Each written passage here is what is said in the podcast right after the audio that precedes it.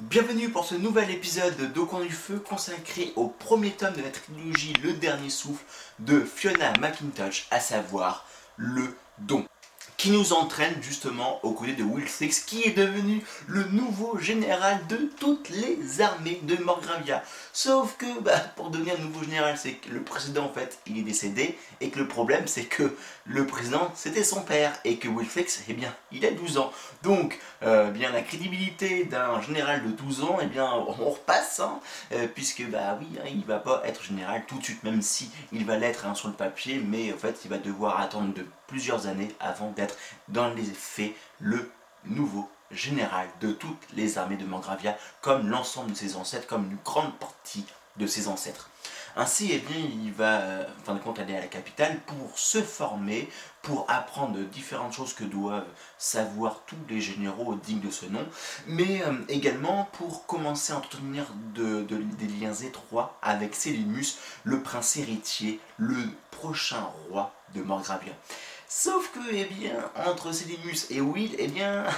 la relation est très conflictuelle. Ou, pour être plus précis, c'est que, en fait, Sélimus va tout faire pour euh, mettre des bâtons dans les roues à Will. Parce que Sélimus a en horreur tout ce qui touche de près ou de loin à son père, ou dit différemment et plus précisément, il a en horreur de tout ce que peut aimer ou chérir le roi son père. Ainsi, eh bien, euh, il va même jusqu'à l'emmener en Will euh, voir euh, la torture d'une jeune femme qui est présupposée être une sorcière pour la simple et bonne raison, enfin pour la seule preuve qu'elle a deux yeux de couleurs différentes. Donc, eh bien, elle va ensuite être,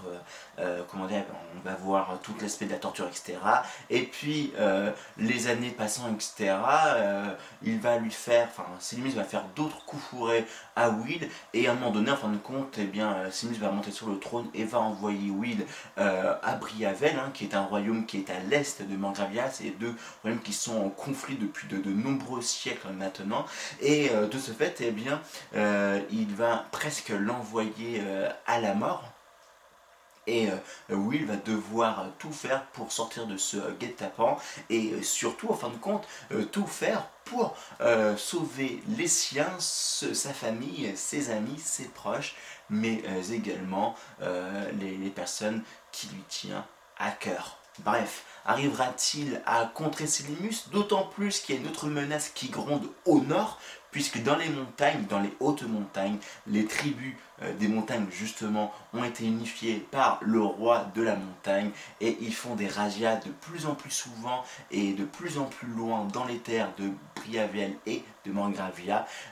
horripilant réellement Sélimus qui voit dans le roi de la montagne un rival. Bref, bienvenue dans Le Don, le premier tome de Fiona McIntyre, sa trilogie Le Dernier Souffle. Alors, je peux vous dire que quand j'ai commencé ce livre-là, euh, bah, euh, je suis allé un petit peu à reculons. Parce que déjà, c'est euh, de l'édition Brajlon, enfin en tout cas, il a été publié par les éditions Brajlon. Et du fait hein, des deux derniers livres que j'ai lus de chez eux, à savoir Le Mage de guerre et Le Mage de sang, qui n'ont pas été une vraie vraie réussite. Alors bon, Mage de sang, enfin Mage de guerre était plus une grande réussite parce que je l'ai lu à une époque où bah, j'étais très stressé, en tout cas où le contexte n'était pas forcément joyeux joyeux, hein. donc c'était fin février 2022, voilà, le tout est dit. Et euh, ce qui fait que ben, je l'avais bien aimé, mais plus par défaut en fin de compte, d'un point de vue contextuel. Et euh, donc euh, j'ai lu la suite, hein, sauf que l'image de sang, ça a été enfin c'était le, coup de, le coup de massue trop quoi donc voilà donc j'avais cette image là quand, quand j'ai eu le livre entre les mains parce que j'avais pas vu dans un premier temps que c'était édité par la maison Brajlon et ensuite enfin donc quand on m'a dit que bah, en fait ça avait pas forcément plu à quelques-uns euh, d'entre vous. En tout cas, il y a eu euh, un commentaire ou deux euh, me disant bah, qu'il avait lu et qu'il n'avait pas forcément trop aimé. Donc je me suis dit mince, mais dans quoi je vais m'embarquer? Je lisais donc les premières pages, je me suis dit mais waouh, mais c'est mal écrit, c'est quoi cette histoire? Franchement, je, pense que je vais le drop. Et je pensais ça, donc dès la 30e page, 40e page, donc je pensais ça. Et puis je suis arrivé à la 50e page ou 45e page, etc. Et on commence à voir justement hein, cet épisode de torture. Et là, pendant 20 pages, il y avait cet épisode de torture, et je me suis dit, mais, attends, mais on est où là? Mais c'est quoi? On est vraiment dans la fantasy jeunesse? Parce que vraiment hein, le, début hein, du livre pour moi on était vraiment plongé dans la fantasy jeunesse comme euh, l'âge de mage de guerre, mage de sang, euh, qui était vraiment de la fantasy jeunesse assez classique quoi. Et euh, je continue, je continue, j'arrive à, un autre épisode important, je me prends une claque mais même deux claques en espace de, euh, de 50 pages. Je me dis, mais, qu'est-ce qui se passe? Et puis euh, je continue, je continue, je continue, et euh, je me prends des claques. Je me... Il y a des choses qui se passent qui sont juste incroyables, et je me dis, mais waouh quoi mais on n'est pas du tout, on j'ai pas du tout entre les mains un livre de fantasy jeunesse, pas du tout. On est vraiment plongé dans de la fantasy, dans la dark fantasy, dans la fantasy sombre, un petit peu comme Hubble hein, ou Berserk euh, pour côté manga, ou, euh, hein, ou les autres dark fantasy hein, que vous pouvez connaître dans la littérature à peu près classique. Euh, si j'en nomme deux, trois, l'épée de vérité par exemple, et, et j'en passe des meilleurs. Et ce qui fait que bah, moi j'ai simplement eh bien, apprécié l'histoire, je me suis pris des, des, vraies claques, c'était vraiment incroyable. Bon, je me suis pris des claques, certes. Oui, euh, je pourrais même dire, en fin de compte, que je me suis pris autant de claques que ceux qui sont fans de Berserk se sont pris une grosse claque quand ils ont euh, regardé l'épisode de l'éclipse, hein, ce fameux épisode où euh, il y a eu où l'auteur a décimé presque 80% des personnages qu'on suivait depuis maintenant une dizaine, une quinzaine de tomes. je me suis pris 3-4 claques comme cela dans ce livre, mais il n'empêche que ce livre-là a quand même un très très très très grand défaut. Au fait, j'ai compris cette phrase qui est répétée notamment aux États-Unis euh, de la part hein, des, vieux euh, auteurs euh, aux jeunes auteurs, à savoir show, don't tell, montrez, ne racontez pas globalement. J'avais fait un épisode dessus euh, lors de, euh, sur, ma, sur mon vlog euh, sur mon aventure pour l'écriture de mon premier roman d'imaginaire. En 2020, c'était la raison même de l'existence de cette, bah, tout ce que, de tous les épisodes que je fais depuis maintenant sur les, les réseaux sociaux. en fait, à savoir que il faut pas parler, il faut pas raconter, il faut pas dire, il faut montrer, enfin, il faut mettre des exemples. Et à de nombreuses reprises, en fin de compte, il y a eu des, des moments où Will a été mis sur un piédestal, il, a vraiment été, euh, euh, on, lui a mis un, drap élogieux sur lui comme étant un grand César, un parangon de la vertu, un grand stratège, etc. Alors que eh bien c'était juste des, du racontage, hein, donc euh, entre guillemets, des racontards même, j'ai envie de dire, euh, alors que moi je voulais voir en quoi justement il était, euh, il était stratège, il était un très bon, un très fin stratège, en quoi il était vertueux, etc. etc. Alors bon, la vertu, on l'avait vu avec l'épisode de la sorcière, du, de la question hein, de la torture avec de la, de la sorcière. Mais il n'empêche, il y a de nombreux mots, il y a, il y a un épisode à un moment donné dans, le livre où il va faire une joute contre Sinimus lors d'un tournoi et bien là, en fin de compte, je, pour la fête, hein, tous les ans, il y avait ça à la capitale de Mancravel, etc. Et eh bien, euh, j'ai pas compris pourquoi l'autrice a dit qu'à ce moment-là, c'était un stratège pour moi, ce n'est pas parce qu'on a passé, il avait à peu près 18 ans cet âge-là, et ça fait 12 ans qu'il est arrivé à la, capitale, donc ça fait à peu près donc 6 ans, si je compte,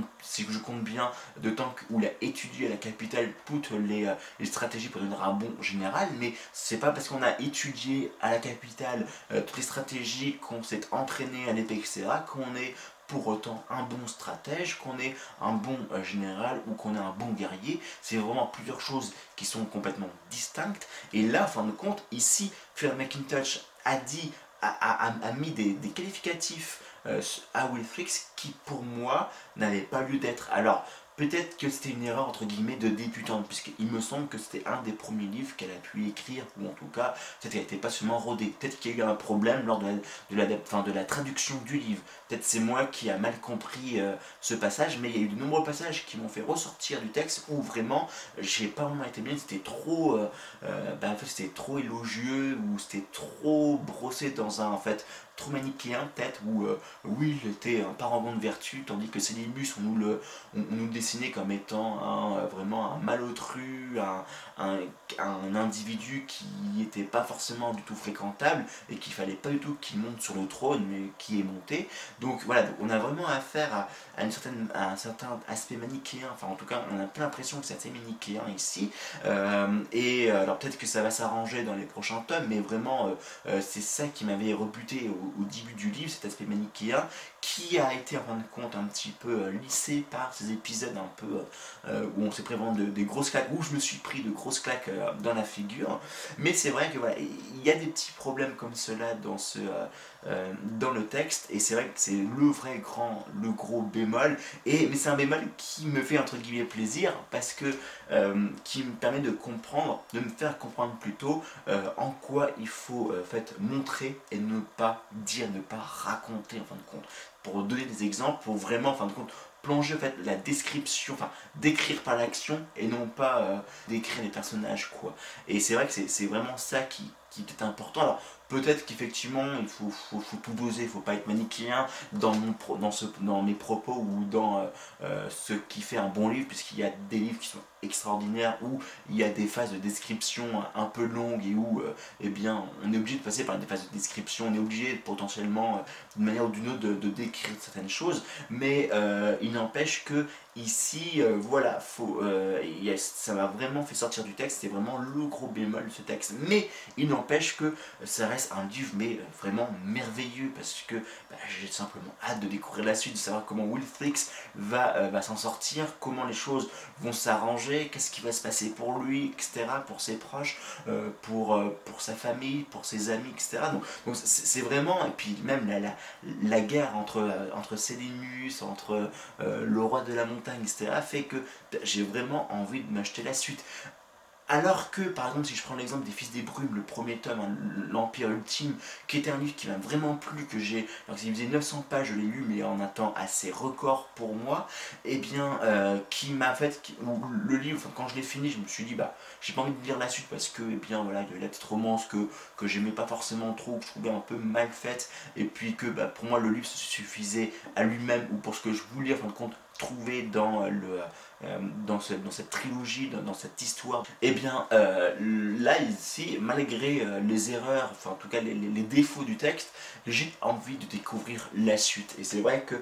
je pense qu'un bon livre doit effectivement nous emmener, nous, transporter, nous faire réfléchir sur des choses effectivement, si c'est possible,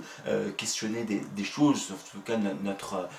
notre vie, et la manière dont on voit, on comprend les choses, mais également nous de compte, euh, nous, euh, nous, forcer à continuer de, lire son histoire et notamment de nous forcer à lire le tome numéro 2 puis tome numéro 3. Et c'est vraiment là, ça a vraiment été une grande réussite pour moi.